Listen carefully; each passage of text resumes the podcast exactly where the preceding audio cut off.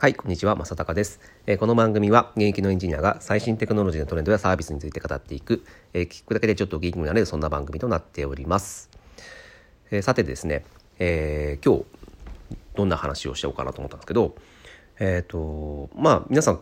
リモートワークが非常に増えてですね、え自宅からとか、あとはカフェからとか、え仕事をする人が多くなってですね、えまあ、それによって、まあ、あの効率はすごく進んだと思うんですが、えーまあ、これはもう去年からずっと言われていますがそのやっぱ人とのコミュニケーションが、まあ、圧倒的に減ってしまったと思います。でその中でも特に、えー、あまり経済的な打撃は与えてないんだけど実は結構深刻な問題として、えー、雑談が減ったということは結構これは、えーと人によってはですねすごくなんだろうな人生の、えーまあ、ある意味なんか雑談をするってそれこそ、えー、本当にコミュニケーションそのものででここからまあなんか新しい考え方とかを学んだりとかですねあとは、えー、あこういったことがあったんだ初めて知ったとかっていうあ新しい発見みたいなものが生まれてくると思っています。なので、まあ、雑談って一言で言っちゃうと、えー、まああまり不要なもの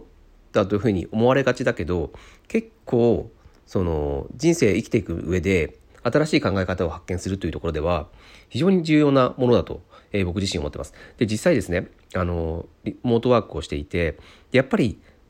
あのその人と話したりはするんですよねその打ち合わせとかあのオンライン会議とかを使ってですね、えー、人と話すんですがやはりいかんせんですねあのリアルリアルとは違ってあのー、なんか雑談から入るとか、えー、どんどんどんどん雑談に足、えっ、ー、と、なんだろう、外れていって、全然違う話をするってことって、基本オンライン上の、あのー、会議だと、あまり起こり得ないんですよね。それはなんか不思議ですけどね。あのー、リアルで会うと、結構雑談がほんと30分1時間続くとかってことも結構よくあるたんですよね。あの、会社に行っていた時はですね。で、それがないってなると、なんでかっていうと、まあ、おそらくそのやっぱり仕事をしている中でその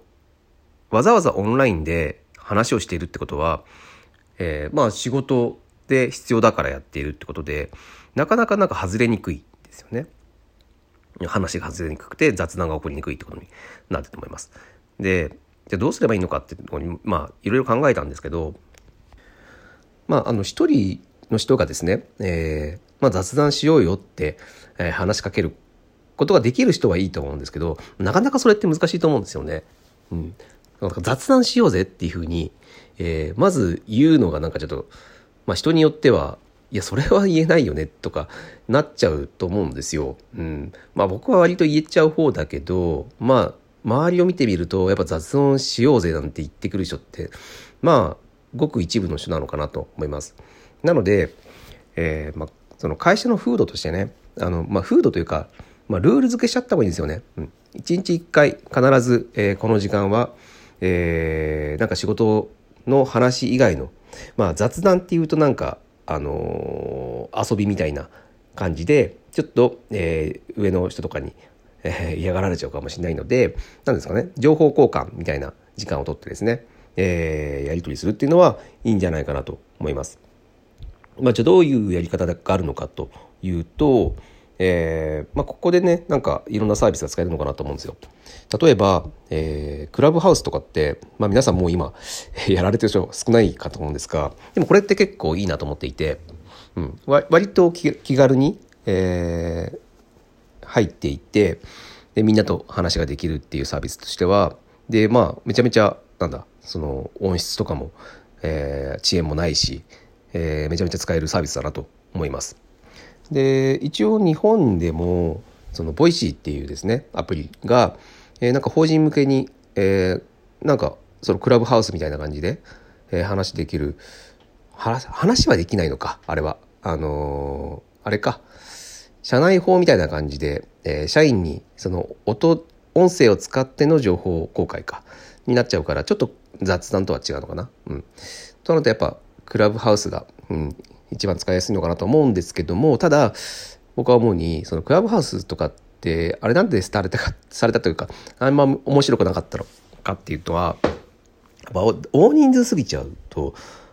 結局、うん、あの飲み会とかでもそうじゃないですか。あの10人とか20人とかいる飲み会より、えー、3人とか4人とかそのぐらいの少人数の方が、えー、面白い飲み会になったりするじゃないですか。あんな感じで、えー、まずは、えー、気軽に、えー、集まれる場所としては、まあ、クラブハウスがいいのかなとは思うんですけどそこからグループグループ分け？みたいな感じであこの人となんか話し合わせそうだから、え、2人になったりとか3人のグループになったりとかにして、えー、雑談をするっていうようななんかそういったサービスがあるとすごく使いやすいなと思います。まあ、ズームとかでもありますよね。あの、何でしたっけ？えっ、ー、と、みんなで集まった後にグループ分けして、えー、そのグループ同士だけで話ができる機能があったじゃないですか。あるじゃないですか。あるんですよ、ズームに。うん。あれみたいな感じがいいですよね。うん。まあ、そういったサービスを使って、えー、まあ、オンラインあの自宅でテレワークをしながらもですねそういうなんか雑談をする場を作るっていうところですね。うん、やっぱそこ作っていかないと自分で、えー、雑談をする場を作るんだ、えー、という多分意気込みがないとですねなかなかリアルのようにあの雑談が自然発生するってことは少ないのかなと思うのでここはちゃんと意識してやった方がいいと。あのまあ、僕もここまでですねテレワークが、えー、続くっていうか、うんまあ、これからもねもうウィズコロナもう今、ね、収束する目処は一個も立たない状態なので、まあ、これからもおそらく長期間、えー、その会社に集まるってことは少ないのかなと思うので、まあ、そういった中でですねだんだんだんだん雑談が少なくなっていて、えー、自分のねそやっぱねあの考えっていうのも変わりにくくなってしまうのでだんだん凝り固まってきたりとか、まあ、もしくはやっぱあの、まあ、自分の考えもそうですけどあの雑談をすることによって人との信頼ってあの気づくと思うんですよ。結局そうそういう、えーまあ、仕事上じゃなくて、えー、自分のアイデンティティを出してパーソナルな部分を出して、えー、話をするそれが雑談の場だと思うんですけどやっぱそういった場がないとですねだんだんだんだんその信頼関係っていうのが成り立たなくなってくるしでこれ皆さん感じてると思うんですけど、えーと、コロナの前で社内に会っていた人と比べて今と比べるとあのやっぱりあの信頼性って落ちてると思うんですよね。でさらに言うと、えー、まあこれはなんだろう今年入ってきたあの新入社員とか、まあ、オンライン上で話したりしてもなかなか信頼関係で築きにくいと思うんですよそこから。うん、やっぱりそこがねだから結構その雑談ってバカにしちゃいけない部分ででかといって今全然その雑談をする場を作ろうっていうところってなかなかみんな手かけてきてないのでこれはねだからサービスとしてもいいですよね。うん、雑談っていうまあちょっと雑談っていう言葉が適しさないかもしれないですね。その情報社内の人と、えー、まあ、信頼を築くための情報交換ですね。情報交換するっていうサービスっていうのはなんかないよねっていうところで、うん、この辺チャンスあるなっていうふうに僕自身思ってます。うん